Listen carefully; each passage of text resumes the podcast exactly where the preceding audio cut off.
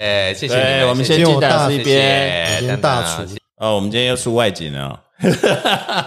可是这次出外景是在我们用比较好的录音设备了，因为对因为我们有金钟奖啊是是是是没错对，哎，不能把声音坏掉就对了。对对，因为之前在出外景都被人家骂的半死。等一下吃饭中间的时候，要有什么声音不大好的话，那就是我的错，这样子。没有没有没有 我我们一样是照照样吃播，今天也是照样吃播。OK，我哎这个可以变成新的模式诶，就吃的时候也那种声音也很吸引人。对啊对啊对啊对啊对啊对啊，吃播开始。您现在收听的是法学教授的插画群组。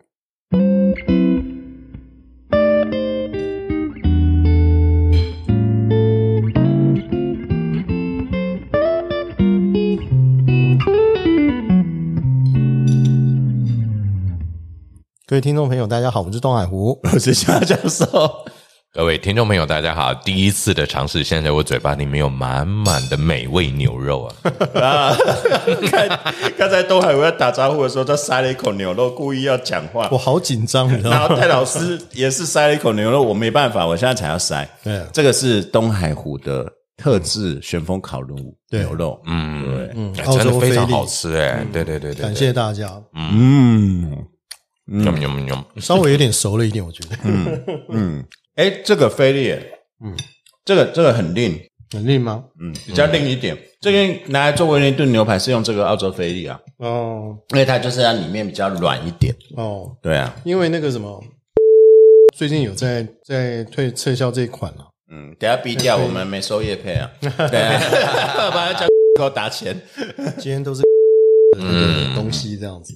嗯我真的每次进去买东西，当然你身上有多少钱，他就有本事把你全部抠出来。嗯嗯，真的，嗯，往往就是买一个小东西，最后整车子都一起买回家了。哎，可他最近不是说那个羊排，羊排不错。对啊，对啊，哇，要这个要逼多少？我们今天是在那个东海湖的别馆，嗯，这个别别招待所，招待所招待所私人私人招待所私人招待所，里面，然后我们喝着红酒，呃，吃着火锅，坐着车，不是不是，我们就一边吃牛排，嗯，然后东海湖还在牛排下面接用那个洋葱来接油，对对然后旁边还有沙拉，然后 cheese 盘，然后听说等一下还有甜点，等一下甜点。对，然后今天配酒是 Grand Reversa，这个是应该智利的酒，对，靠本手没有，哦对，嗯。我我我没有特别挑，我就随便拿冰箱，我觉得蛮好的，不还可以。好喝好喝。嗯。意外协调。OK 哦。啊，所以听众这一集就吃播，也不用期待太多。对，原因应该是因为我的不小心的一句话，对对，曾经想说要不要嘴巴油油的来录音，对啊，就今天果然实现了愿望，嘴巴油油的开始录音。对啊，因为因为那个我们戴老师金钟奖，他上次就是看到那个东海武在烤羊肩排，嗯，然后他下面就留言，别人留言都说好吃好吃，就是他留言不一样，他说我希望我嘴巴油油的录音，果不其然，今天实现愿望，哎，这 s we wish 这样子。对，马上油油的录音。我这样感觉声音更滑润呢。真的耶，对呀，对啊，今天搞不好有非常好的声音享受，我们这一集来报名好了，呃，来报金钟奖好了，明年的。金钟奖说你们 那要看等一下我们要讲什么啊。哦，对对对对哎对。，我们今天也没脚本呢，这我器材架一架，然后东海牛排拿出来就开始哎。我们搞不好可以开创一个吃播节目奖，最佳吃播节目之类的。真是不错啊！真的不错对啊，一定有一个新的东西嘛。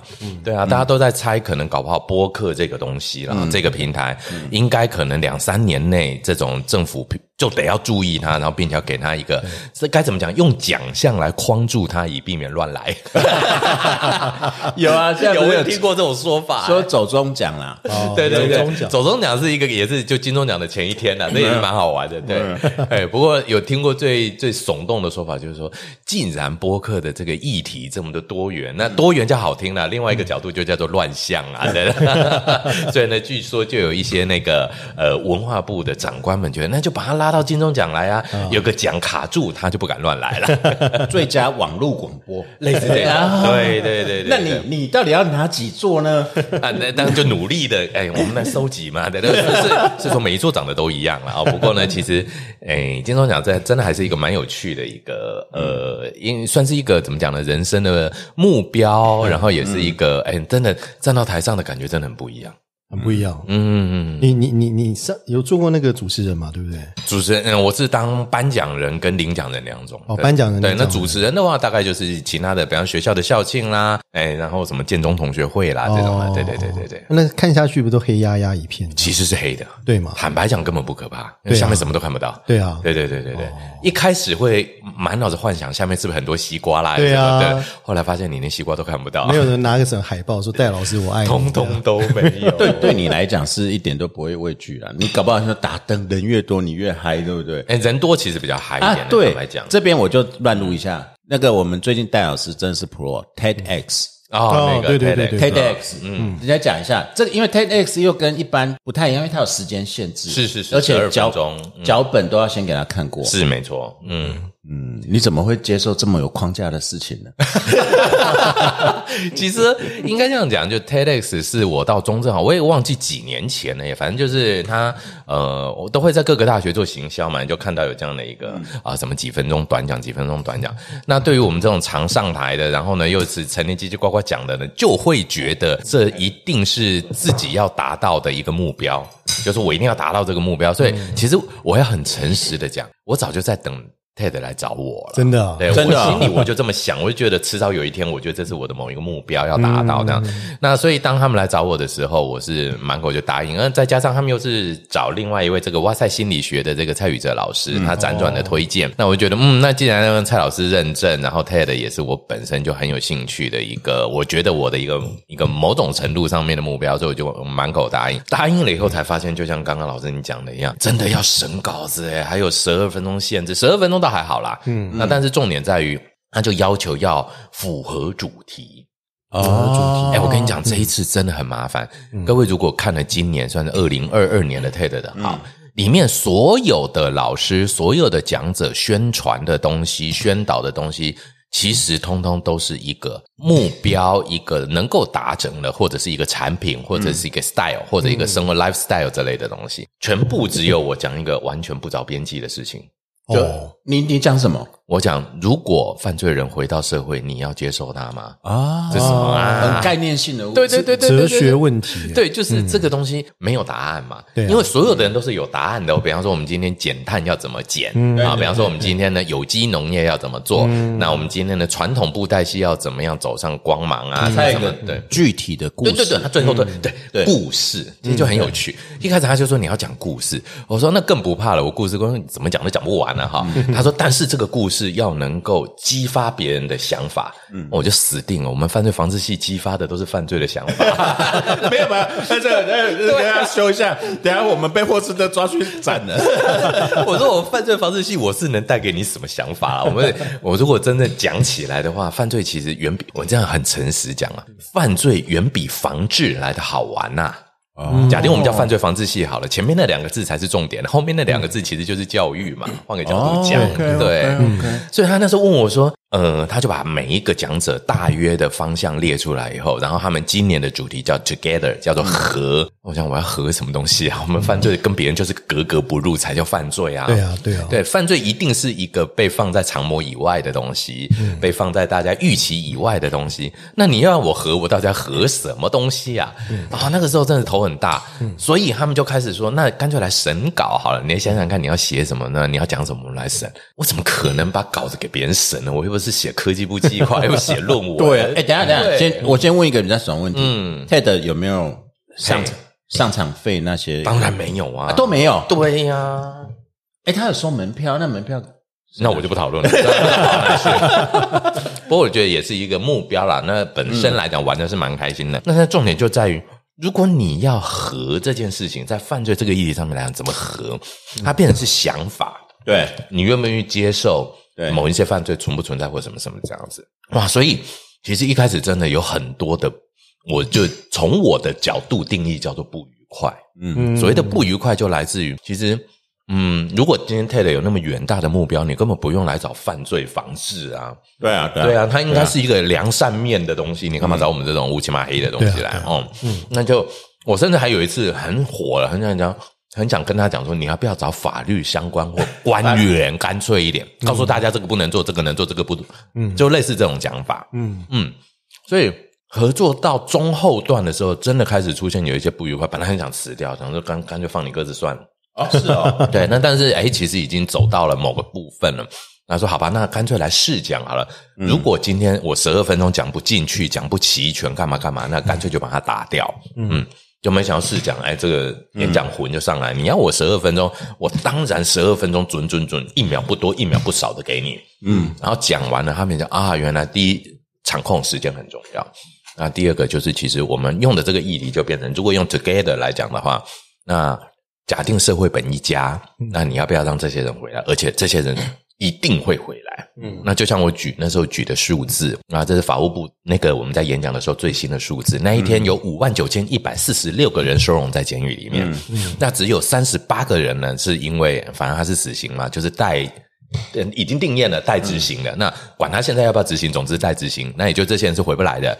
其他的每个人，你说无期徒刑，其实回得来的嘛？哦，所以呢，大概还有五万九千一百，大概是零八位左右的人，他迟早会回到我们社会上来。那你要不要接受他？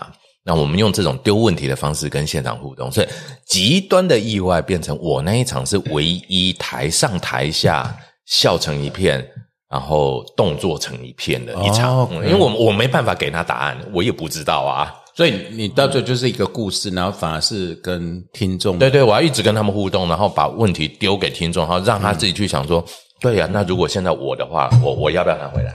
嗯嗯，哎，你这个提出来是蛮好的一个问题，嗯，所以我觉得那时候。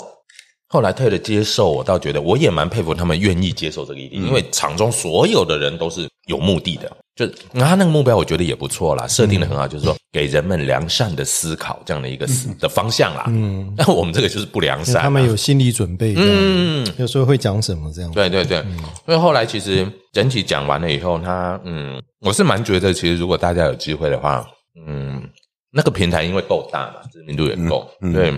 的确可以做好很多的自己的这种，比方说 idea 或者这种概念上面的宣扬啦，我觉得是一个机会。嗯，那但是他们的确管很多。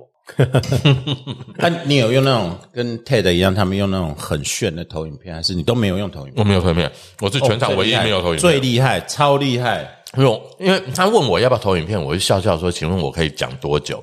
他说：“当然十二分钟啊。”我想十二分钟，以我以前平常演讲的习惯，十二分钟大概就是第一张自我介绍的影片。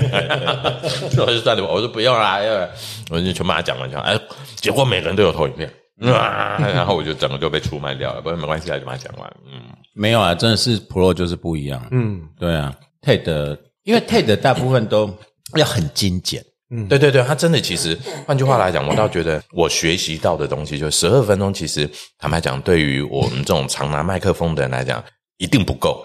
嗯，而且还要讲言之有物。对，拜托十二分钟，我就是笑话讲一个笑话就不止这个时间了。因为我们我这是我们我自己的习惯，因为那种如果要捋的话，嗯，后来会觉得变成。表演就是我这个地方要转折，这个地方要怎样？嗯嗯嗯，会会，我不太喜欢那么做作的一个一个方式。他会要求要转，嗯，有起承转合的感觉。我有时候在想，这个就让我联想到一个问题，就是说上课哈，是不是真的要上到五十分钟才叫一节课啊？没错，对啊，因为我觉得有时候上课你三十分钟也可以。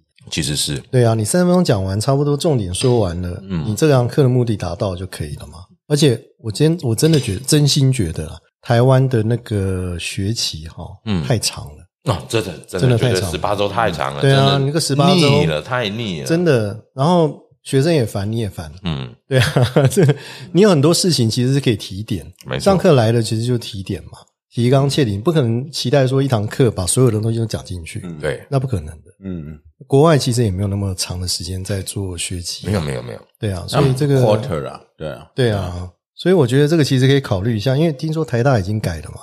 呃，他十六周，十六周，对，改十六周，其实也没有改多少了。呃，扣掉期中考、期末考，甚至是其实慢慢说啦。嗯嗯，像我在日本的经验，日本很有趣，他把一堂课拉得很长，嗯，九十分钟，但是这九十分钟教授的自由度很高很高。哦，这样。所以像我们老师，他年纪大一点。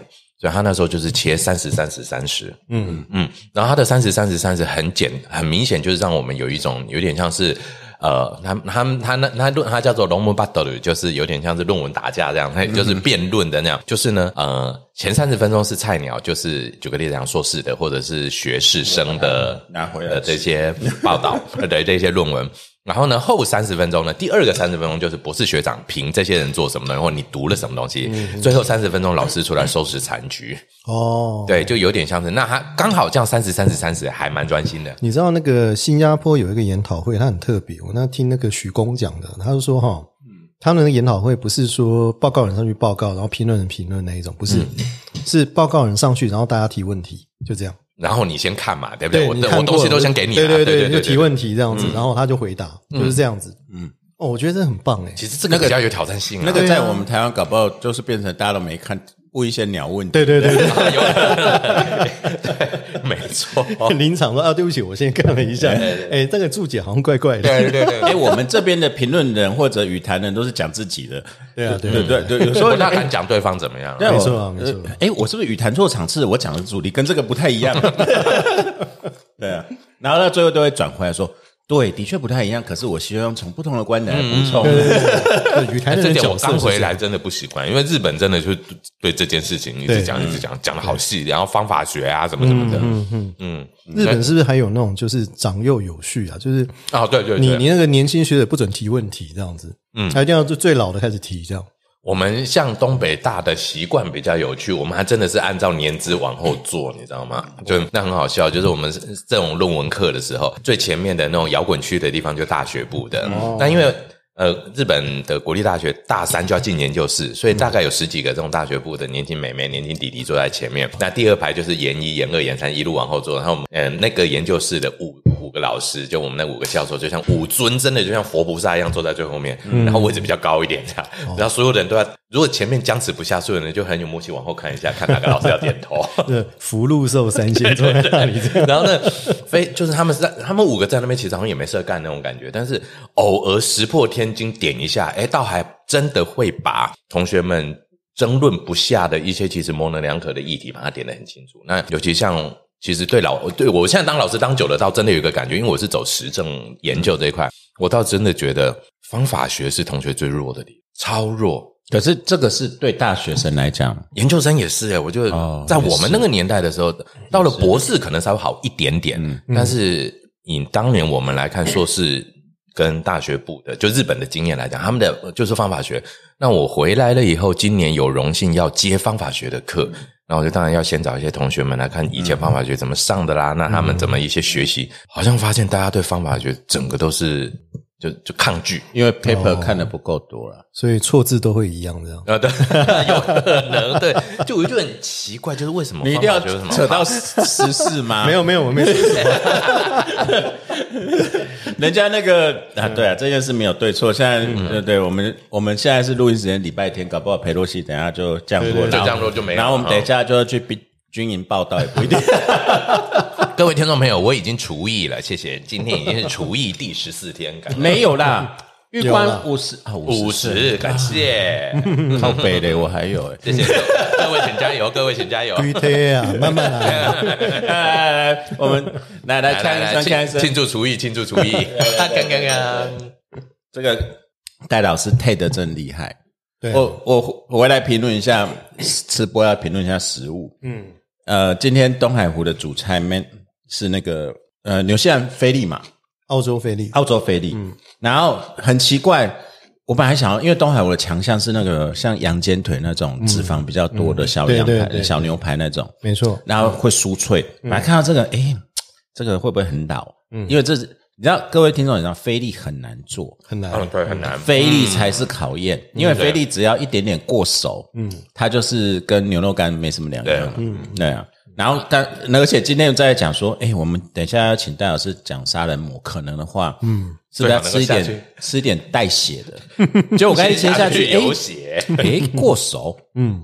哦，然后吃一吃，啊，本来有两块，我还一块拿回盘子，然后吃一吃，哎，怎么越嚼越香啊？对啊，对啊，很好，很软呢。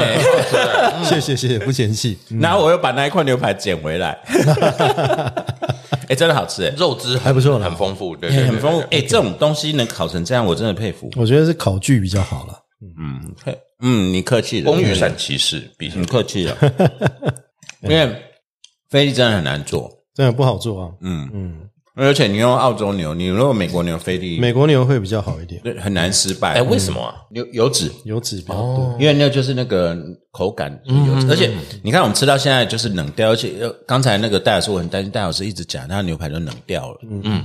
哎，结果？不会不会，还没有变成牛肉干，很好吃，好吃好吃。好吃好吃好吃。你要不要住了？对啊，你真的是被教学耽误的人呢。对啊，被教学耽误的厨师，退休去开个餐厅好了。嗯，直接先开，直接先开，直接先开了啊！私厨，招待所，招待所，招待所。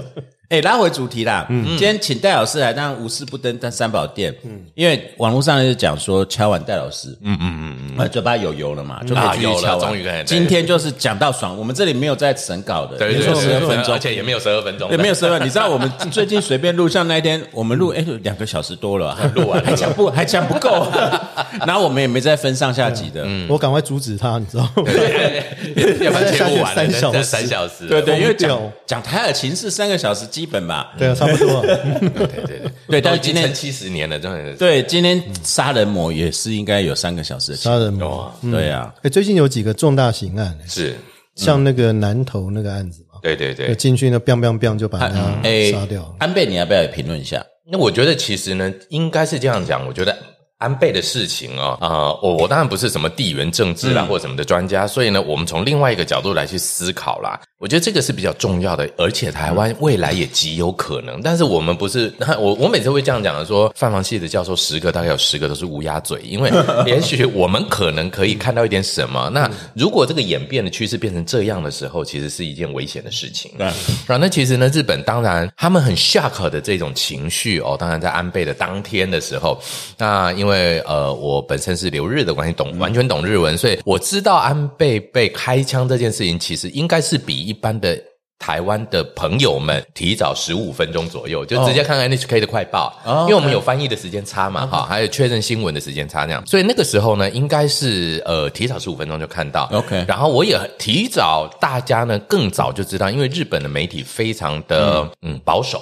嗯，然后在一些用词遣字上面，所以当台湾还在说急救中的时候，日本就出现了这四个字，叫心肺停止。好，所以心拍退息，嘿，心拍退息的意思，其实，在日文我们知道就是非常委婉的，哎，往生了啊，那就是离开了。那其实在这边再教各位一个很有趣的病的名称，如果你在日本死于心不全，嗯，什么叫心不全呢？基本上就是不可告人的病啊，对，因为这样吗？因为他们呢决定还是保护当事人。啊，因为也许上号，例如说就是不知道是什么，做运动做了一半太激烈，马马上在讲心肺，你直接讲了我 我讲做运动哦，反正他就讲说心肺功能不全，就叫反正哪个往生的人不是心肺功能不全啊？对，所以就叫做心不全这样。哦。啊，所以呢，其实那个时候一看到心肺停止，我就知道啊，完蛋了，没搞头了，嗯。啊，所以一开始其实所有的人的猜测，我相信所有听众朋友应该跟我也差不了太多了，第一个反应就是。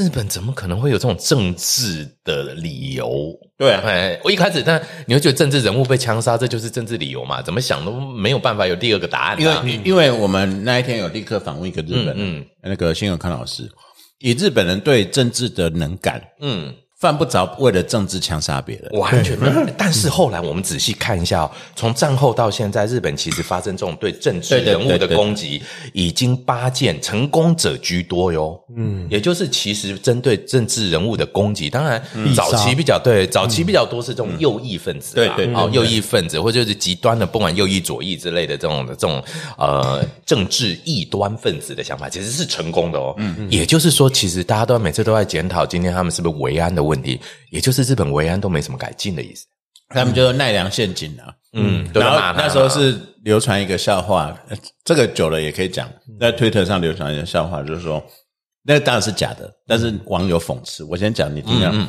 就奈良陷阱为什么会那么被动，是因为他们想说嫌犯没有先。大喊一声“安倍纳命来”，嗯，因为他们是古都就对了，没有，他没有先喊他的名字，先报上名号这样。对，因为呃，因为在近畿地区的天珠，这个是有历史的，都会先报上名号，对对 SOP 就 SOP，对对对，安倍纳命来。我们不是看剑心也是啊，对对对，神剑闯江湖那个天珠就是那个。就是最后一定要，就是这个很有趣。日本大家应该也知道哈，那个哎，这就很有趣。我要举举我一个学生，这个学生太劲爆了，让我把他拉开一点故事哈。这个学生呢，他是我曾经带过一个我真的觉得不可思议的一个学生。他曾经让我呢给了一张考卷，他全部只写了一个答案，那个答案是错的，但是我就会给他分数。啊，我们有一个大脑里面一个构造叫 hippocampus，呃，对，海马回，海马回 H I P P O，然后 C A M P U S。好，那我就考了这个呢 hippocampus 考下去，然后他整张考卷通通都空白，因为他根本没有念书嘛，那一个那种呃，反正男孩子，然后不太念书，有点抗抗拒抗拒学习的这种同学，嗯，然后他竟然很非常天马行空的，他把 hippocampus。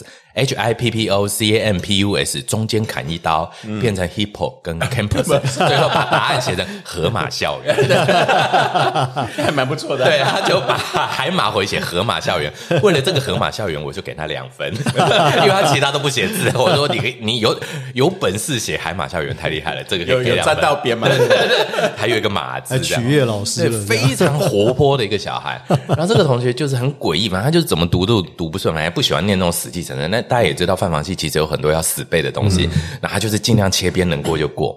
好像要毕业了，怎么看他就觉得这个人应该是没前途、没搞头了。他忽然间跑来找我说：“老师，你留日的？”我说：“对。”他说：“问你一个东西哦，你知不知道日本人有没有研究这个？”我说：“研究什么鬼啊？”他说：“研究日本刀。”哎，这个我就有兴趣了嘛。有有有日本刀怎样怎样？他说：“不是不是不是那个刀啦，日本刀有三块组织，一个是那个刀柄，一个是刀刃，还有刀柄跟刀刃中间夹起来的中间的那个东西有刀。”颚或翘的那个地方，那个地方呢？他说：“老师，我想研究这个。那神经病这有什么好研究？”他说：“你不知道吗？日本人非常的含蓄哦，他把家纹刻在那个刀鞘上面。嗯啊，也就是说呢，面向自己，我今天要杀人的那一面的时候，刻的是敌人的家纹。哦，然后呢，我今天杀你，让你看到的那一面的时候，是我的家，技术是他是被我杀你的。哦，哎，哇塞，原来这种。不会好好念书的同学，其实脑袋里面装的还蛮有趣的。范凡信可以写这个。后来厉害的是，他真的就去日本念书嘞。对，然后后来去金泽造型大学还是艺术大学，搞不太清楚。太有趣了。对，真的去做这件事情去了。对啊，然后现在在哪是不知道啦，但是其实他有想到这个东西就很不可思议。哎，这蛮特别的，嗯嗯，所以我说虽然有点岔开话题，但是这是我整个教学历程。这让我想到那个对马战鬼啊，我在最近在玩，对不对？哦，你要那个？没有没有没有，几年前的游戏 差好多了。没有啦，我是说它里面有一个桥段，就是说哈，那他的舅舅跟那个男主角说，取敌人性命的时候，眼睛直直的看着对方。他说：“这个是很重要的，是武士道。他说就是我要取你的性命，对生命有尊重，这样是我就对了，对对，不能用偷袭的方式。对对对，哎，对，那就拉回来，再感紧。像这一次这个杀安倍，嗯，就不像你说你过去当然暗杀政治人物，像什么二一二事件呐，对对对，有很多很多，因为他为的是贯彻我们讲政治主张，所以是明目张胆。是这一次感觉怪怪，他是从背后开枪，嗯。”然后开枪了以后，也没有说很张扬等等，这好像不太符合这种政治。所以等于就是说，一开始呃。从心肺停止这四个字之后呢，很快速的下一个快速快报，马上就是生饼确保米嘎拉卡口啊。那生饼确保就是抓到人了。那所有人就怎么那么快？如果我们今天是政治形态的一个主张的话呢，很有可能这个影像不会外流出来，因为这个人应该会在现场大吼一些反政府的发言啊。举例来讲，假定说我今天是一个政治，对对，他想想要被听到，所以他比方说他可能会有一些很粗的话，嗯，比方说辱骂被害者的。话或者辱骂政治体制的话，一般来讲猜测是这样了。您说日文最最脏的话就九八盖了。呃，当然还有，所以日日本哦，这边又要再讲反过来的，超有趣的。日本怎么骂人？OK，哎，这个是我们指导教授，他完全不骂人，但是酸到你骨子里用酸的。对，他怎么酸你知道吗？那一次呢，我们日我的。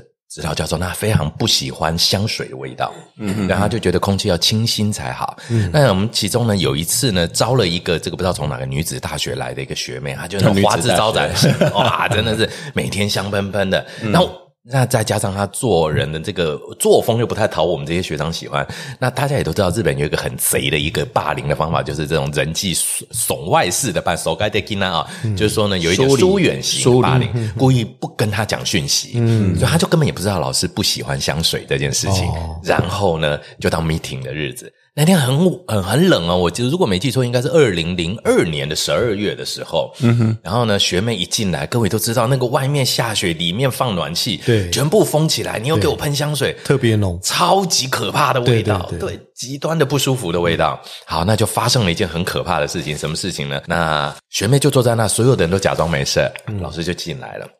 然后没想到我们老师进来就说用日文微微的这样讲，他说。阿拉，现在不是冬天吗？废话，外面在下雪，难道你才夏天吗？他说：“阿拉，现在不是冬天吗？那怎么会有虫嘞？” 好酸啊！好酸，怎么会有虫嘞？然后，当但我们已经懂了。然后学妹还说：“哎呀，木星那你的自由当然没有虫啊。”他说：“那干嘛喷杀虫剂？” 这才叫日本人的骂人啦！贱了，对对对，就是哇塞，完完全全一个张着，而且超级超级优雅的，嗯，对，而且他完全所有的都是用礼貌体，都是用 desmas，所以呢，完完全全读不到他的情绪，但是你实在知道，这已经酸到顶点了。所以换句话来讲，当然日本日文的骂人哦，真的写不成一本书，但是绝对可以写成一本艺术。嗯哇，这个拉远一点，但蛮好玩的啦哦！所以其实等于就是说，像安倍那一件事情，大家都觉得应该后续会有很多不能播的东西。对对，结果天晓得 NHK，因为 NHK 审的最严嘛，所以是最快速就可以带给大家。呃，如果 NHK 愿意放这些讯息出来，代表八成是没事的，就通过电检了这样。嗯，好，哎，没想到。这个嫌疑人的形象、长相、逃亡的图片、压制的照片，巴拉巴拉巴拉，全部都出来了。甚至最后啊，有有有几台这个民放台是不小心把那个安倍的中枪倒下去那个不小心放出来，那个又被人家检讨了啊。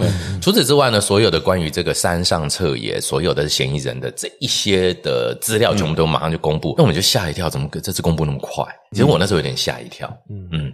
因为那时候像那个秋叶原的二零零八年秋叶原的事件，他他前几年伏法，待会对，就是因为从那件事情带过来的一个很重要的一个转移哦。那所以呢，其实我们就等于就是说，哎，忽然间这些这么多的资料出来，才开始再去思考说，哎，三号这一次的案件可能不是一般我们想象中的什么政治理由，还是什么加减乘除的。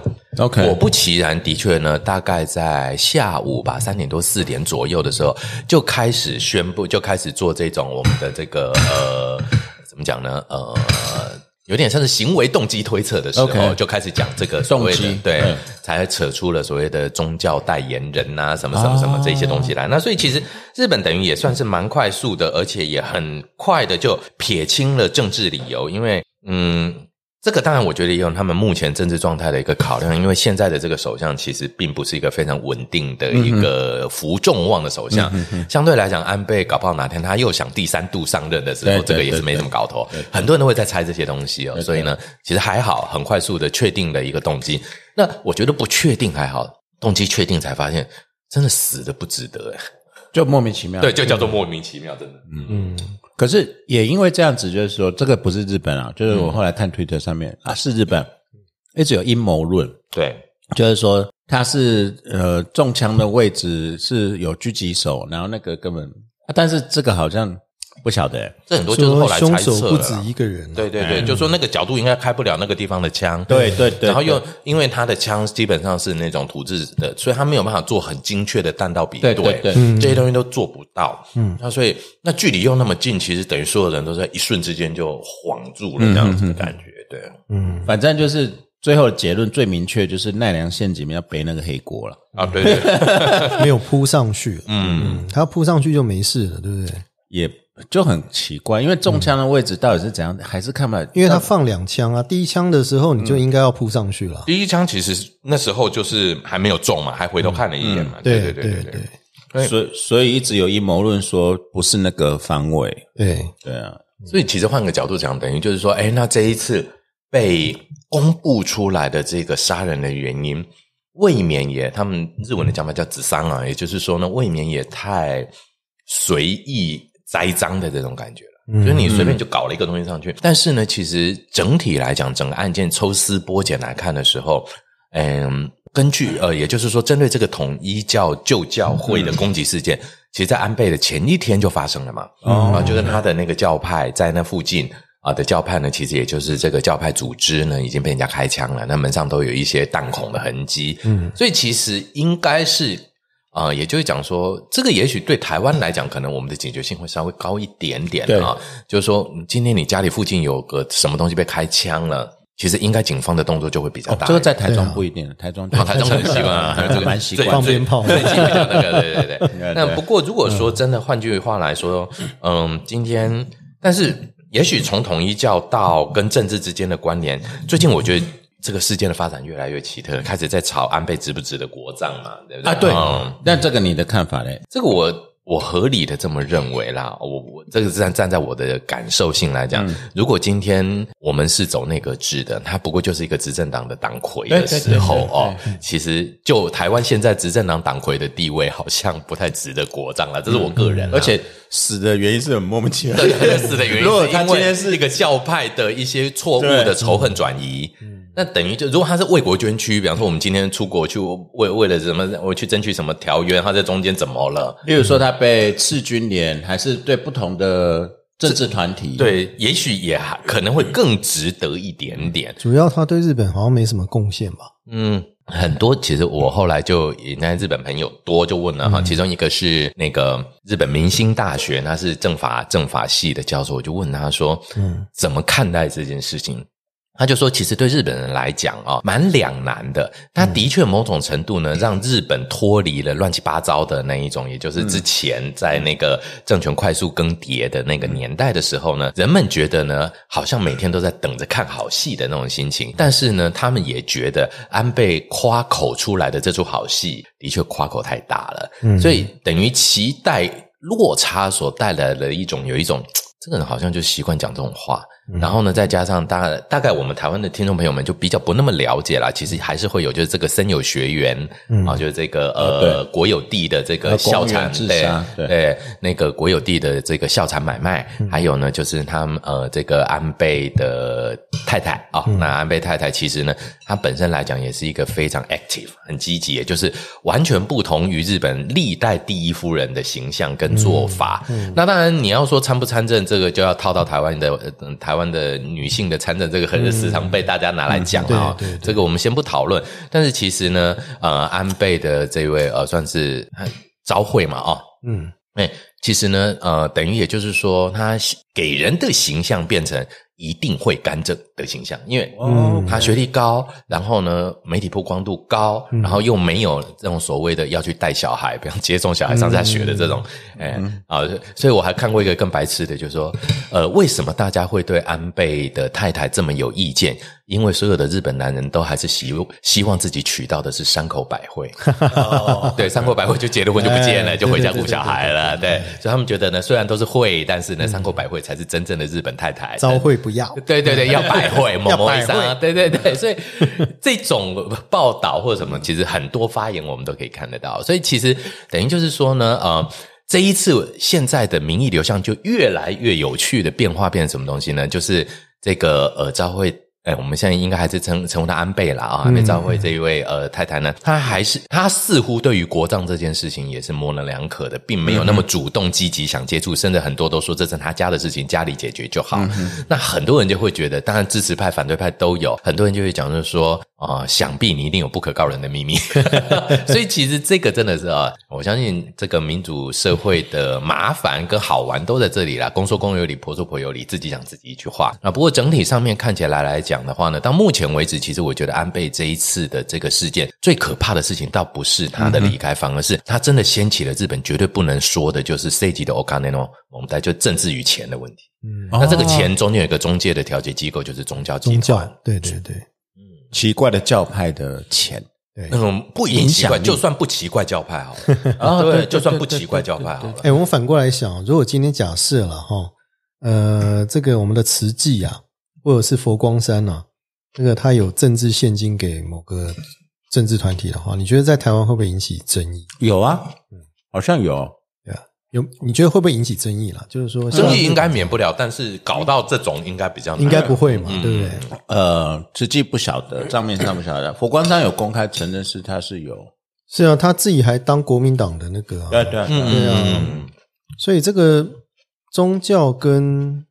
政治扯不清的这一块，在台湾更是明显了。对啊，而且你到现在连个那个宗教的相关的法律，宗教团体的这个法律都还没出来，都还没出来。嗯，对啊。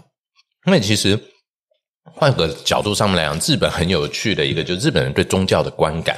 那这是我日本妈妈跟我讲过，她说。呃，我曾经问他说：“为什么？嗯，你日本妈妈桑这是什么？日本的，呃，对，很有趣，对，要要讲清楚，挖坑给人家跳。日本的妈妈桑跟你讲的，这个我叫大力推荐仙台市政府这个很好的一个留学点。我是东北大学在仙台，那仙台其实呢，相对来讲，它在日本叫做学都啦，就是说，它以单位人口数来讲的话，它的大学生就是学生的这个人口比例是最高的。那所以呢，就会有很多外地人到。仙台市里面来生活，那都是年轻小伙子。那其实他也知道这危险。你看，年轻小伙子晚上没事干的时候，或者没有一个家庭让他有依归感的时候，其实呢是一个比较危险的事情。所以呢，其实他就设计了这个叫做日本的礼亲萨德欧呀，就是呢寄宿家庭妈妈这种感觉。寄宿家庭妈妈，讲清楚嘛。对对对，然后就叫做日本妈妈。对，那后后来呢，那个我当时分到的这个日本妈妈也很意外，我就觉得很奇怪，搞不好这个上天有意无意的把我推向有一点点这种社会问题或法政这样子。也虽然我是心理系的哦，然后那时候其实我的日本妈妈当时是呃仙台市的旁边有一个小小的城市，那个城市的人口规模大概类似台。台湾的可能像是园林左右这样十几万、二十万人这样的城市，也中小型了啊。然后它叫多鹤城市啊，大概就行啊。多鹤城，那它就是那个城市的市议员。那我也因为这样子呢，就比较会有一个。其实懂得，或者是实际上他就在做政治工作的这个日本妈妈，可以聊很多这些事情，还有日本的文化啦等等，蛮熟悉的。议员的妈妈呢，还兼技术家，很有趣。对对对，所以其实他有很多很有趣的一些，我还我还跟他一起搭过那个日本的宣传车，还跟他一起，哎，这边这个演讲，对对对，这个演讲我就真的非常非常确定，全日本不止安倍，所有的候选人站在街道台上面演讲的时候，背后都是空的。OK，真的，我那时候背后也是空的。OK，对，OK，免大概啦，免不了，大概最多就是后面离车站的墙壁远近。哎，对啊，所以我倒觉得，呃，在日本其实我我也问过日本妈妈，我说，哎，其实台湾的这个呃选举的台子，因为我也有请她在这个选举的时候来台湾玩，她整个震撼，你知道吗？哦，我们台湾的选举根本就是演唱会。对我们那个还会货柜车打开，对对对，还有变形金刚，对对对对对对。而且他觉得台湾的场子实在是太精彩了，政治就是要这样子搞，人对对对，还要唱歌，还要扒，对对对对对对。但是他也觉得很怪异，就是他，因为我们我我那时候认为已经不错，所以可以即时翻译。那日本妈妈第一个回应就是说，奇怪。台湾的政治人物在讲台上都不讲政见的，因为他们其实站在这个肥皂台上都是讲政见的。在日本的时候，嗯，台湾是表态，就是说我牵谁的手，我谁跟谁在一起。对，但是你有没有发现都没政见呢？大部分都没有，都是说我 我跟谁站在一起的，拜托砍墙。对对对对对对对对对。那因为日本不玩这一招，日本大部分就是最后一个礼拜就冲票的时候才会有这种什么安倍啦、什么这种麻生啦这种超级大佬来帮忙。然后大概去举个手，所以他们可能一天要举五六场的手，就这样举完就好了。嗯，然后讲一两句党的政策，这样。那其他的这种，他们叫做庶民政治的做法，就是，哎，真的，他们从当选之后，就每个礼拜六日都会站在街头宣扬自己接下来这个礼拜要做什么。啊，当选还当选还做呀。哦，对，好累哦，很累的，我觉得这个钱不好赚。对，当选了就还会去跟大家报告就算了，不是？我都觉得应该这样啊，对对。然后还会是，还就还去呃跟那个什么呃丁内会或什么报告自己的进度，比方说哦，我今天我要帮你们这边做什么什么，那进度是什么？所以大概了解这样的。然后所以他来的时候，觉得第一，他觉得台湾的政治很好玩。那第二呢，我也大概可以感觉得到，就是说，其实日本人对于政治超级冷的，非常的冷到不可思议的地步，冷到就真的是。所以其实，在日本我有。问我日本妈妈说你是怎么选上的？哦，他说因为日本爸爸呀，就是他先生，那他就是尾鱼船队的队长，他下面就一堆的尾鱼船队，那回来投就就配票就好了，对对对，连配都不用配，反正这这几艘船是是我开的，对对对，所以所以他们这种，所以比方像日本这种呃二代政治，嗯。啊，或者是他们就是有点像是这一种呃地盘，嗯对。地缘政治几毛多哈，地缘呃也对，因因为对我们讲，我们应该讲就是说在地化政治啊，有一点，因为它又是小选区嘛，对，就非常非常的严重，所以他倒也躺着轻松都能选，对，那他要怎么选不上？很简单，搬家。那就没有这个东西，就是失根的兰花，那很自然就没有了。哦，所以呢，其实就那个时候对日本的政治的印象就是没有什么日本的政治跟台湾根本没得比。而且那时候我留学的时候是两千年到两千零六年，各位都不知道当时，哎，那两位老师那时候也在国外吗？还是两千年到两千零六啊？对，我也在国外。哎，那时候应该我们都在。我那时候在日本走路是有风的，身为台湾人走路是有风的。为什么？因为我们成功政党轮替，没有革命，没有流血。两千年，对不对？所以两千年到两千零四年，真是璀璨到顶点的台湾民主文化的那种果实期，所有的人都来问。然后我还记得那时候。呃，我跟那个东北大学的中国大陆的学生会的会长，就就那个，我还这样呛下，你怎么出来的？你还不是被指定的？我是选出来的。对对，我还记得他是江西医科大学的高材生，来东北大学念医生的。你怎么出来的？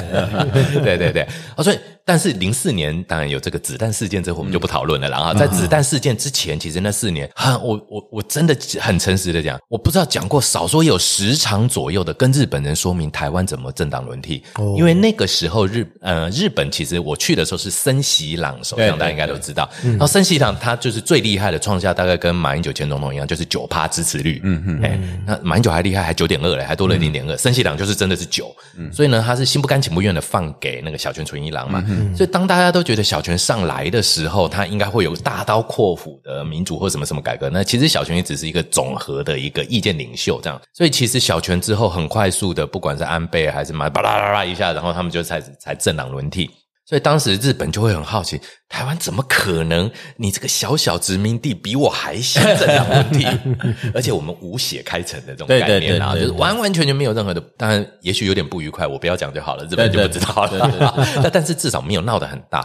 所以其实整体日本的政治上面这种稳定性啊各方面呢，造成了这是安倍的一个问题。其实。呃，其来有自，很远的就可以感觉得出来是什么东西呢？也就是在小泉纯一郎这个非常强固的一个结。呃，约束力量对党的约束力量之后呢，继任之后的几任的这种短命的首相呢，都摆脱不了叫做政治与钱的关系。对，但是中间的调节变相，宗教团体就不敢讲，原因在哪里？这一次的检讨就出现了，因为自民党为了避免自己是一个所谓的完全一党独大，所以拉了公民党来共同执政嘛。那公民党背后就是。宗教集团的支持，所以他们觉得也不要伤了我们自己同同伙嘛、同伴的和气，所以就当然政治跟钱绝不能有关系。那中间的宗教他就把它抽掉。嗯，有人认为这是这样的一个问题的，就是根深蒂固。你想想看，从两千年到现在十几二十年，但之前一定也有。嗯，那也就是真的是培养太久了。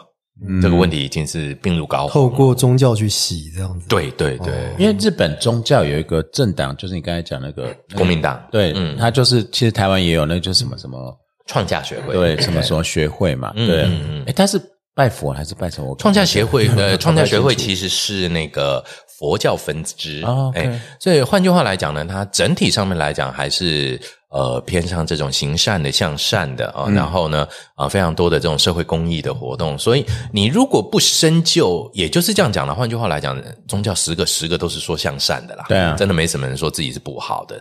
那但是扯上钱跟政治，也许宗教想要让自己更多地盘的时候，这个东西一旦扩大了，问题就出现了。嗯，对。那所以那时候呢，也当然政治的这个问题跟宗教的问题其实扯上关系。那我就记得那时候我日本妈妈，我就问她说：“那日本人对于宗教的看法是什么？”啊，那。日本妈妈就说了一个很有趣的现象，她说：“大长，我跟你说哦，日本人呢，你想想看，出生之后马上要去。”神社拜拜啊，然后呢，结婚的时候都在教堂，嗯，然后然后呢，死了以后，所有人的骨头都放在佛寺里。哎，对啊，对，这个还蛮有趣的，对对对对，根本没有人在信什么东西，就是随便呐。可是过年还是要去神道教那边，对对，过年都去神社拜拜，然后神神社拜完了以后，中午呢就要，而且过年才好像它都是 Christmas 之后嘛，所以 Christmas 一定在教堂哦。哎，你知道，我今天想到那个日本的宗教是很有趣，他那个去。就他们说拜拜或者说抽签，对不对？嗯，抽签抽到不好的签，你还可以后悔啊！对啊，可以绑在树上，然后再去抽，抽到爽为止。对啊，还可以这样子的，真的很妙。还有一个这个小东西，一定要跟各位听众朋友讲。各位去日本，因为快要开放了哈，所以这个要小心一下。大家都会去买玉手，对不对？一个玉手一千块嘛，我相信两位老师应该家里都有。其实，在日本呢，玉手是有这个赏味期限的。哦，对，他不不是给你一辈子守，哪有那么划算？一千块日币守你一辈子的，这个只有台湾妈祖才办得到。我们讲，所以有价目表不一样的，我们光明灯也是每年点啊。对，你从这个角度想，所以呢，其实日本有个很有趣的祭典，我们我也蛮喜欢的，就每年的一月十号叫东头赛，是什么东西？松坟祭。那也就是说呢，啊，比方说我们家都会呃装饰很多的那些过年的，啊，其中一个就松树嘛，啊，对对，那就把这些装饰品呢全部拆下来，包含去年保护你一整年的这些玉手呢，全部把它拿下来，拿到神社去烧掉。化掉，让它回到天庭去，然后你就可以买新的，然后呢，神社可以赚新的哦。所以呢，各位那个玉手呢，就不要挂太久。哎，那如果你真的觉得那个外壳漂亮的话，你就把它拿下来，里面就不要再装东西，里面那个东西就把它拿出来画画。神力是有期限的，一年就过了。我们那个学生有看到说买一对玉手回来，对哦，然后再拿去台湾的庙那个香炉再过一次，这个就是。回收再没有没有没有，过个虾过个虾，就是中日和什么台日合作，这个有有国师的问题，没有这个管辖权冲突，对啊，御守有没有管辖权范围的问题？对对对，今天法律走到哪里？对你过了日本就没用了，对啊对啊对，没有还要对啊，就是有特殊管管道跟程序，还分事务管辖，对对，所以这个其实也蛮好玩的。那所以就基本上是一些很有趣的。所以安倍的事情，当然开启了政教宗教的一些东西。被挖出来，被挖出来，被挖了。因为安倍真的是很，他也不是那个教徒，不是啊，他们就是花钱，就有点像是那种名人助讲，对对对对对对对，呃，名人来这样子。然后另外一个角度，他们是这样讲，安倍比较是属于什么东西呢？有点像是呃，在这个教派缴点保护费这种感觉哦，而以避免今天教派里面呢对这个人，因为其实安倍本身来讲，他的他的呃宗教的形象是其实是不明显的，嗯，应该是很不明显，对，所以才很容易被贴标签。如果已经很明显，反而不会被贴啊。哦，我就是这一派的，我就是那一派的嘛，就很清楚。因为他本身来讲，在这一块是近乎于没有形象的，对，所以就容易被人家误认。为有形象或被贴形象，对，是其实是这样子的一个状况。因为因为那个统一教那个是蛮蛮冲突的，因为他后面还有就是几个儿子分家什么的。我因为我后来去看很有趣哦，对，这个戴老师也去，他那个大儿子本来是服从统一教，可是因为统一教的妈妈好几个，那不是他亲妈妈，对对对，前面很乱，对。那个王朝继承了，他到美国去，嗯，他哥哥开了一个枪店，然后他就创了一个新的教派。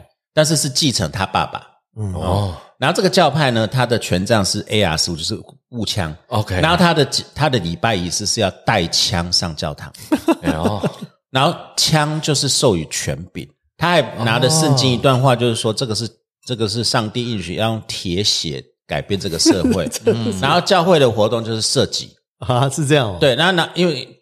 反正教会也开枪店嘛，嗯，然后又然后又又一顺道卖就对了，对的，顺道卖，这个不是大脚妈的思维吗？我跟你讲，这个事情哦，在美国好几个主流 A、B、C 啊，好多我你去看了纪录片，真的很很令人侧目。然后教派迅速累积一堆人，因为他他后来教徒本身就是配枪训练，就已经变民兵组织。其实这个蛮恐怖的，但是换句话的角度来讲，其实蛮帅的。对，那因为他就很容易吸引到人，他的市场性很够。嗯，基督教的新教义，嗯，然后末日教派，他就是就宣传末日快来，他的教义就很简单，末日快来的新十字军，我们先补，我们先准备好哦，然后再来，我们要用我们的军事力量加速末日早点到来。那这其实很像，大家记不记得早期那个欧？奥姆真理教，哎，奥姆真理教，对，其实奥姆真理教，我们当然这个是绝对是犯房一定要深读的一个，我们叫做团体动力论的一个很重要的一个，怎么讲？案例了啊，那其实奥姆真理教现在还是有诶，而且它换成另外一个名字，就是不停的由它的后面那几个，比方说罪行不是那么重，或者是形象比较清新的这些教徒们呢，不停的还是在转换着奥姆真理教的一个现象。那其实奥姆真理教换个逻辑来讲，在前半段的时候，也就是说他在第一次质变。嗯，那通常我们这种团体的质变都会来自于什么东西呢？我们叫做意外死亡啊，对，就是不预期的教徒死亡，尤其是在这个教团内。嗯，啊，那所以其实呃，阿姆真理教一开始的运行，他们的逻辑其实是蛮苦修的。嗯，举个例子来，他们可能会把呃空调都关掉了，窗门关起来，然后整个很闷热的状况之下，其实这个是有心理学逻辑的，就洗脑。大家记不记得以前我们当兵的时候，最热的时候讲的话你都记得？嗯，因为你只要让我休息就好了。嗯。哎，对，所以这些都有。哎，好，好像听说邪教有一个 playbook，嗯，他有一个就是完全按照学理，例如说，对他，比方说他就会该做什么，对，然后他有仪式感，然后这个仪式感走到了这个时候，你可能会经验到怎样的痛苦，然后这时候呢，你脑子非常不舒服，那给你一个什么解药，你马上就听他的了。OK，对，其实这是一个很重要的一个说服的一个 circle，这种 procedure，隔绝外面信息，对，然后你又不跟，而且人家讲说你已经跨过这一个了，你已经是人类的上一层了，你讲的话外面的人听不懂，就算你讲他也听不懂啊，然后再建立彼此的信，然后。然后一个盯一个，对，然后就越拉越高，越拉越高，人际关系对，然后走到最后的时候，这种哈非常高紧密运作的这一种团体，那其实像统一教，它不是早期被大家拿来予以为笑柄，但实际上他们却深信不疑的，就是配婚制嘛，那个组织力很强。对，也就是说呢，其实你会发现一件事情，当外面笑的越大声的时候，这些群众的聚合力越强。对，所以你要像台湾这个那个紫衣。对，但是吸附这件事情，在没有吸附的这件事情之前，没有人模仿他在那边前呼后拥的那边摇来摇去的之前，其实他的宗教还好哎。为什么我知道？因为其实呃，那个等于那个紫衣教派叫什么？就紫就师傅妙妙禅啊，妙禅对。哦，那还还有他有分出来妙禅妙天妙天的徒弟嘛？对对对，他有不同的那个 franchise。对，当时呢，他们都很喜欢去天母运动公园那边的那个呃借场地来宣教这样。早期还蛮欢迎我们一般的，因为我们家就住在那个天母运动公园旁边，所以走过去呢，他也会跟我们打招呼，还顶礼啊，大家阿弥陀佛什么什么，感觉就是一个穿制服的佛教团体。嗯哼然后等到那一些呃。被人家拿出来当笑柄的一些不梗图迷音都好，然后有些年轻人呢比较调皮捣蛋，那他就就故意去模仿，那边摇摇来摇来摇去啦，干嘛干嘛干嘛，大吼大吼大叫这样，然后反而加深了这一些呃我们叫做教派信徒的内聚力，他们反而觉得你们根本不懂我们在干嘛，你们还这样，然后内聚力越来越高，那变质的可能性就它就很好操纵。所以换句话来讲，我倒这么觉得，我们如果今天。再扯远一点，到变成这种团体动力的话，如果我是一个团体的教主或教派的 leader 的话，我当然要塑造跟别人不一样。哦，但这这下面才好操作。对对对对，哦，越不沟通越好操作。嗯，哎，可是怎么看这都是好生意哎，其实是啊，所以你才会有这么多人一直投进去，你没发现？对啊。因为我后来就回到我刚才讲那个教派，就是那个其实也是统一教的一一环。嗯，然后这个他因为就上媒体，嗯嗯嗯，然后他结合美国两个最爱的基督教跟枪支，嗯，对，然后在极右派的反共思想，哎，然后有一个依规，然后所以后来那个川普那个国会暴动，他的民兵也参与的样子啊。嗯，但是这个这个教派就是在美国，我看的是很佩服，说，哎，不愧是那个那个。生什么？那个统一教那个生生哦，对对对对，韩国人不管主教，不愧是嫡传弟子，那个生那个。市场分割之眼光之精准，真的是厉害。其实这是真的是非常重要的。也就是说呢，嗯，像在台湾的宗教讲的是这种普世济人啊，也就是说呢，打开东赫啊。但呃前阵子不是一个最有趣的，就是某宗教人物去这个白沙屯妈祖那边去还愿，结果后来呢，大家这样很生气，说：“哎，为什么你宗教人物来，我就不能还愿？大家的愿都一样大。”这个是台湾的观点，每个人的愿一样大。嗯，哎，那但是呢，其实这样的一个运作模式，坦白讲，不太适合教派的发展。啊，嗯，反而我们应该要很诚恳的阶级，对，台湾教派最成功的就是这个忍辱负重医。我们不，我们就也真的不要点，但是的确，如果你今天可以区分在教派内做出一些区分的时候，某种角度上面来讲，我们不说对外，而是在对内的经营上面来讲，内聚力是非常足够的。嗯，哦，门徒了，对对对，这样子，对，但是这拉回来，但是呃，这个。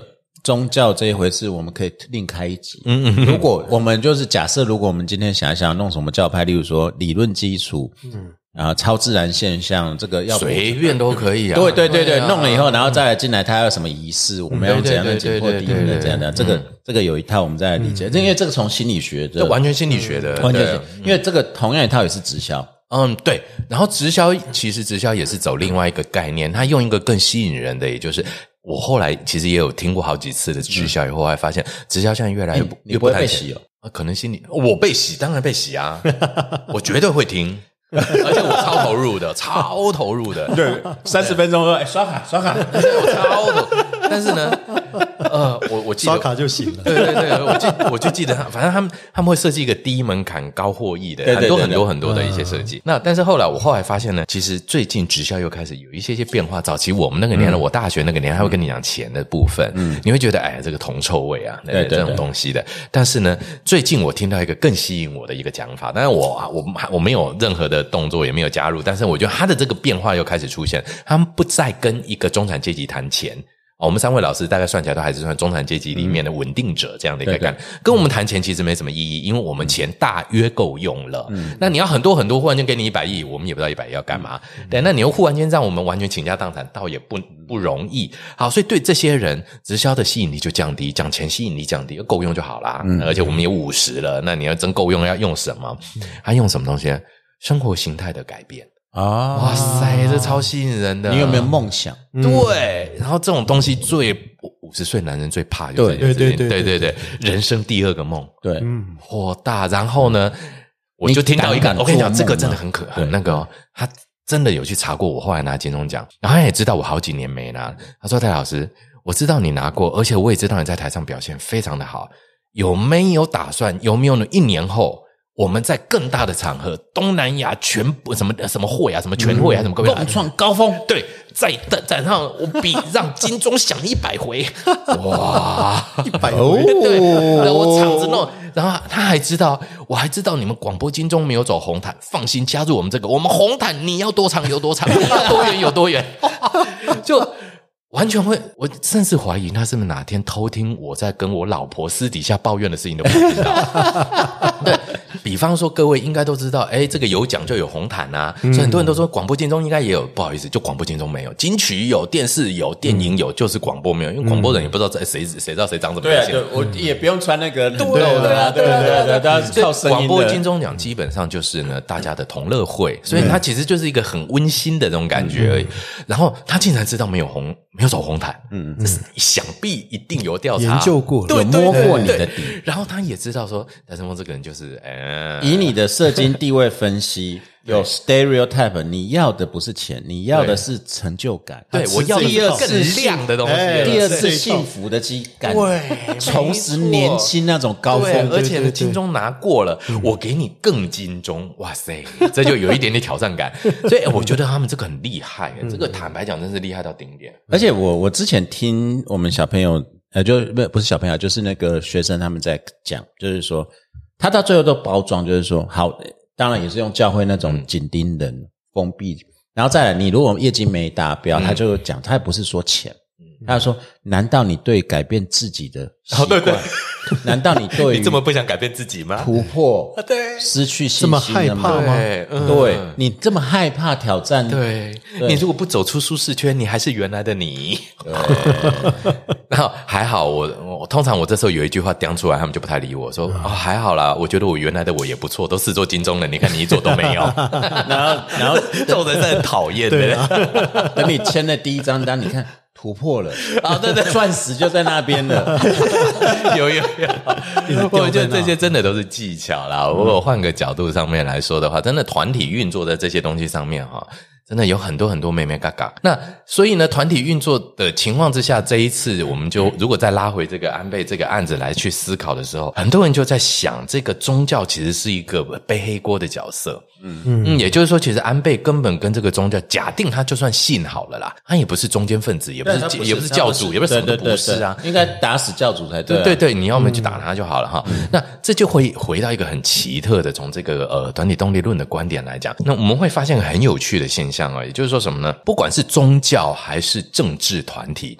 两位老师猜猜看，最狂热的是边缘分子还是核心分子？哎，这你好像讲过，是边缘分子嘛？对对，原因在哪里？因为他差一步就不是团体成员了。对啊，对，危机感，对对对，所以举个例子来讲，那些比方说深蓝或深绿摇旗呐喊的，保证都不是正当，不是最正统的党员，他可能也没拿党多少钱，他真的可能只是一个便当。可能他如果没这个便当，他就别人就不知道他是深蓝或深绿哦，所以他就必须要非常的声嘶力竭的。所以你有没有发现，国民党被最蓝的人卖掉李登辉，对不对？民进党想必也是被最绿的人卖掉陈水扁。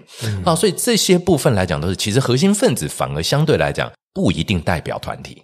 因为他拥有团体的一切了，搞不好他今天换个角度讲，团体唯我用嘛。嗯，哦，所以换个逻辑说，这一个嫌疑人他对安倍下手的这个理由，另外一个角度还有一个可能就是，其实某个角度上面来讲，这也就是呃，跟我也蛮熟了啊，就是那个小宫幸夫老师啊，他是呃，也是日本做犯罪社会学啊一位蛮重要的学者，他就提到这是日本从二零零八年的这个秋叶原无差别杀人事件之后的。第二段变形哦，什么叫第二段变形？无差别杀人对，那真当然这是孤狼型犯罪的一种啊。那所谓的孤狼型犯罪，其实最重要的就是说，呃，他的这个犯罪的计划啦，从道具各方面的收集、情报收集等等等等等等，都不假他人之手，就我自己一个来啊。那这个当然是蛮恐怖的一件事情啊。那为什么这个他会说是第二阶段呢？其实各位可能啊。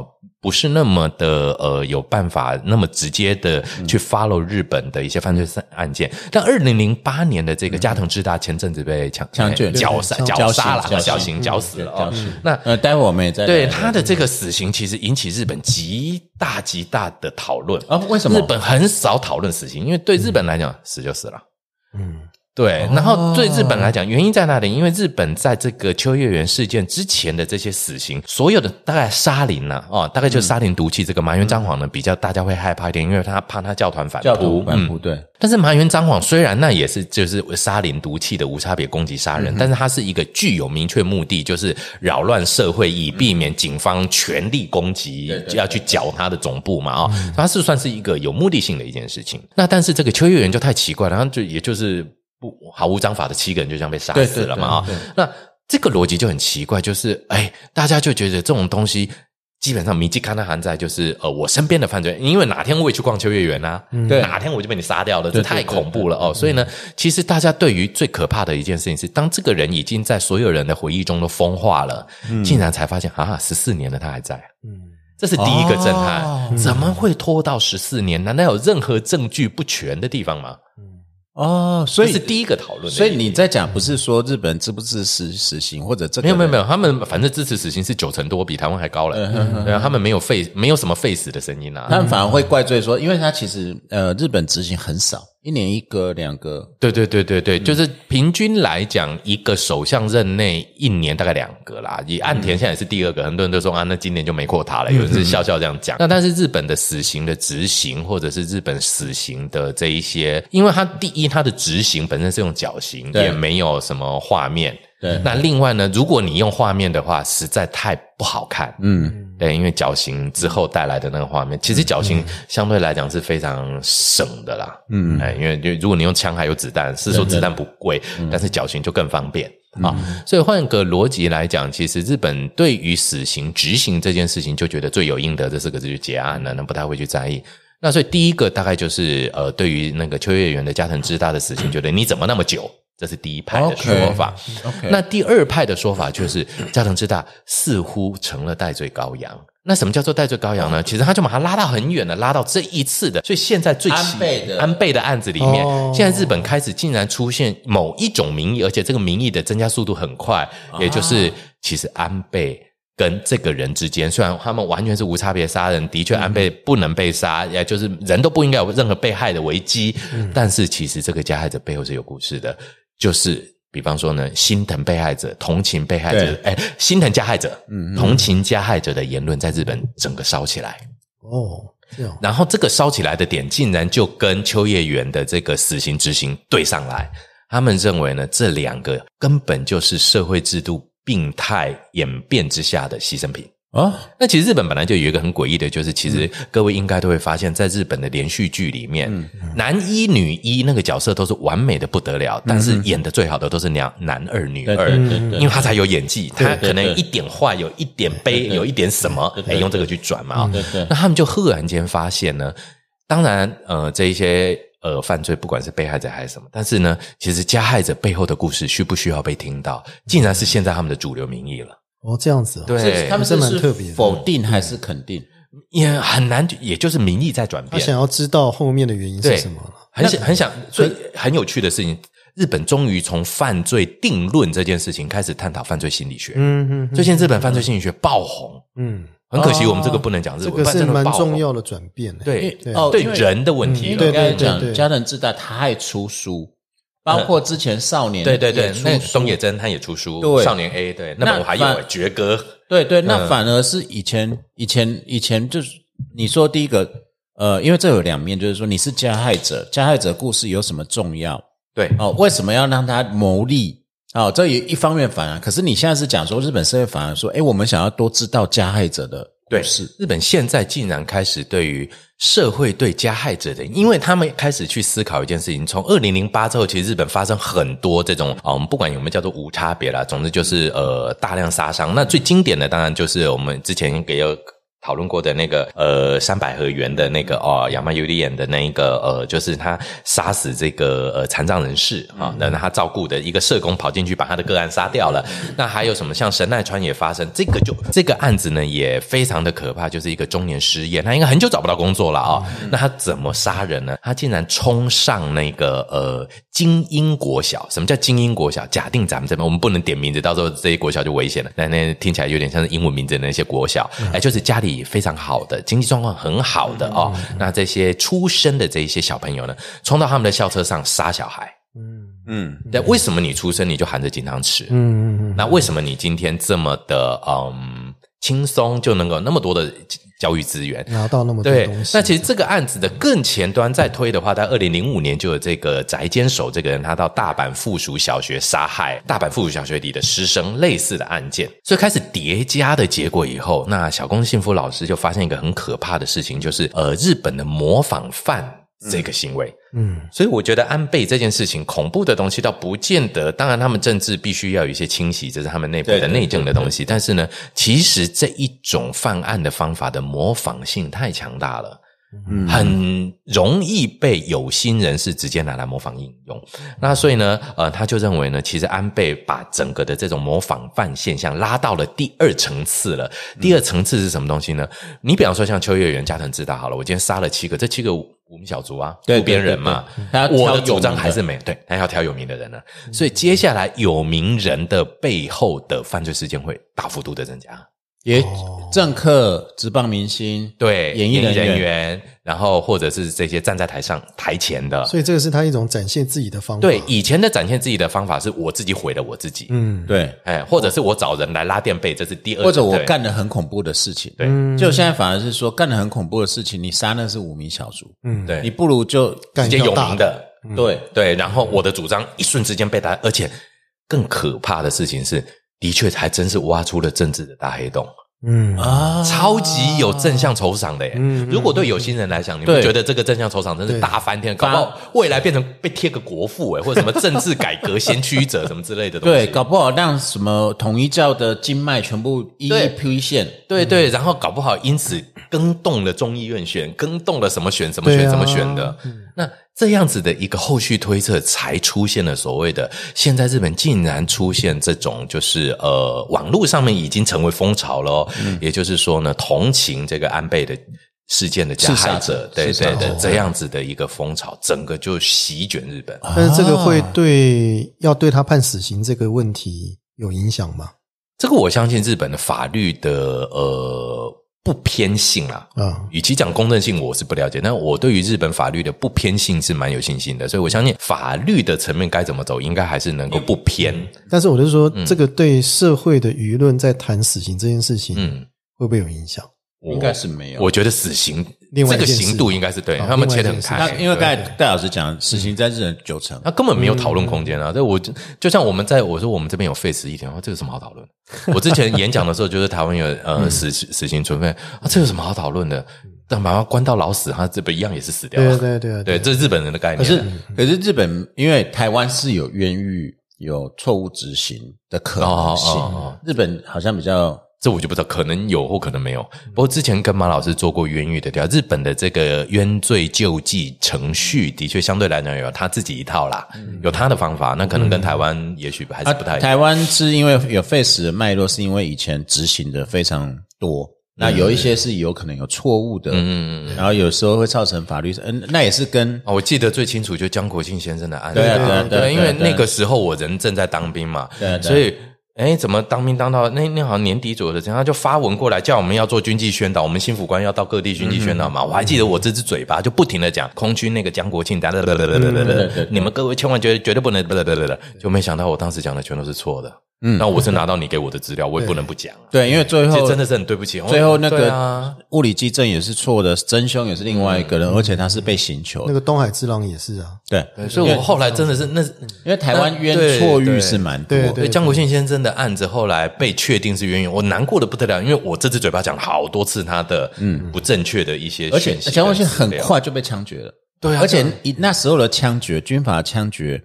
我记得那那个可能你们不知道记不记得，以前还会叫阿兵哥去看，嗯，然后在更早以前就是很草草的，就是像江国庆的案子，根据文书上的记录，就是当天拉出来，然后就在那个军营旁边的草丛，biang biang，嗯。就就那个年代，那就照照个相这样。其实那个年代一九九七了呢，对啊，对啊，也没有什么太那个年代。对啊，对对啊。那那台湾是因为有这个脉，就法律圈为什么那么重视死刑的问题？是因为死刑他没有办法回复。嗯，那台湾过去的错错案冤案司法体系的问题。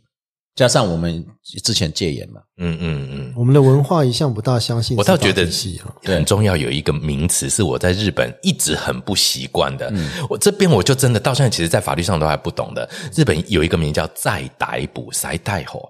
再逮捕，对，再逮捕到底什么鬼嘞？我举个例子来讲好了，像那个邱议员的加藤知道，他就现行犯嘞，全部都被你录到诶，多少只眼睛看得清清楚楚。但是他们都会写什么？这个人，他们绝对不是先是杀人犯嫌疑哦，他直接先是什么东西呢？伤害致死容易，先从轻的，嗯，然后我有办法找到你更重的一条罪的证据的时候，才是杀以杀人罪嫌再移送，罪疑为轻，对，再逮捕，再移送，再逮捕，再移送，他们有好多的这个。再怎么再怎么再怎么，我那时候不懂的是这个。哦，然后他们对于这也是我回中正以后回台湾以后越来越精准的用语。他们对于受刑人、更生人、嫌疑人什么什么人，不同阶段的人的名称都很精准的使用。嗯，不像我们就是坏人。被告 一个坏人就解决掉这样，对坏人。那真的，我那时候完全就是在日本的时候读论文读得很顺，因为我其实本本身不是法律背景的，所以我一开始接触到的第一个有法律概念的东西就是用日文来去读的。我就觉得，哎，日本这个就对啊，他这时候是这个嘛，所以嫌疑人是嫌疑人，然后这时候这个是收容人，那这个是什么什么什么状态，就是他这样子的过程。后来发现台湾的媒体都不是，都是一个坏人，嗯，对，嫌犯，嫌犯，对对对，现在还好一点叫嫌犯了啦，对，但犯这个字就不对了，对啊对啊，对，因为。嫌疑人嘛，嫌疑人，对啊，对啊，对，还是个人呐。以前还会游街示众。你知道我最近看一个最好笑的消息，是昨天前天，就苗栗啊，那个阿公阿妈，你怎么知道我要讲这个赌博啊？第一个，因为那个阿公阿妈，他就是在距离派出所三百公尺，就是街上嘛。对对对。然后为什么警察要去办他们？这个是第一个很很有意思。然后再来，警察办他们。是听说年轻的警察，对对，那为什么要上铐，而且要这样带走？对，一个一个这样轮轮轮轮。我觉得是因这个我们看这样子是很夸张，可是我觉得应该是另有故事。嗯，这可能对啊，也也许就是看那个影片，他在讲说，买了拍垮了，对啊，这一段超有效的，对对对对对对。所以其实真的是，我觉得呃，我的。呃，这个法学历程啊，或者就是说犯罪心理的历程啊，那那那时候在日本，所以这次安倍的这个案件带给我一个，我觉得我我希望呢，站在一个其实日本像我第二个家乡这样的一个概念哦，我我不拉那么远，什么政治与钱的我，那不是我的专业，但是我觉得呢，日本愿意去探讨一个呃没有希望的未来的社会，对年轻人是多大的伤害，对，这个是重点。那因为呢，呃，之后大家就开始来去从加藤志大就邱议员那个事件之后的人们开始做分析，发现这些人都遇到一个很重要的瓶颈，就是他的人生在某个阶段没有未来了。OK，哎，他在某个阶段没有未来。那这些东西其实很心理学啊。举个例子来讲，你说今天为什么？其实。郑杰有或多或少有类似的影子在啦，但是郑杰坦白讲，他其实可能在青少年的时候的一些问题没有办法处理好的时候，也有一些累积。那台湾到目前来讲，其实我们真的开始经历到了青少年的无望未来的这种现象啊。那其实我相信，呃，都会区应该也会有，乡下其实更多。那像我现在早上有去跑步的时候，那晚上爬庆歌啊、KTV 的这种，早上五六点我开始健康要运动了，然后他们才刚好这样出来。没乡下毒品泛滥，使用毒品，对，类似这种的，那整个就是无望感。那在无望感到了某个阶段，它发酵到后来的时候，其实它的攻击就是完全没有方向性的。嗯嗯，我觉得这个是我们真的要去注意的。而且，其实再回到犯房，当然我们就比较深的专业，这个药物滥用这一块，刚刚提到毒品，那现在。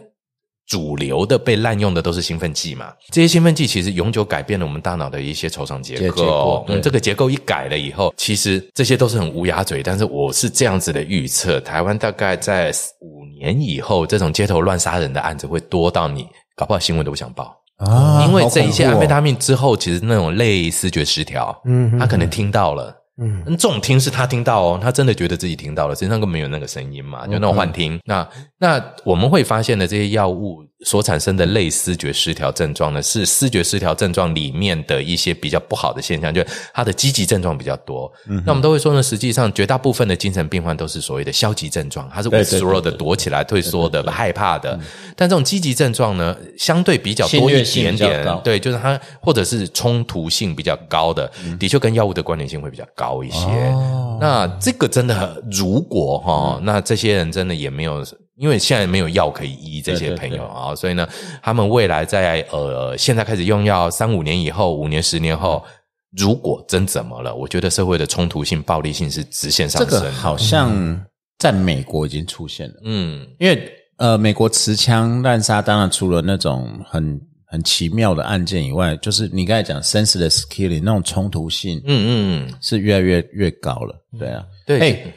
我们要不要在这边东海？我们打住一下第一段，然后先上甜点。OK OK。对啊，待会甜点我们再来讲讲甜一点的东西了吗？讲就是杀人，杀人，边杀人边吃甜点。啊，我们今天那我们第一段先到这边了。OK OK，谢谢。My head is heavy. 好能。My feet are tired. Got troubles.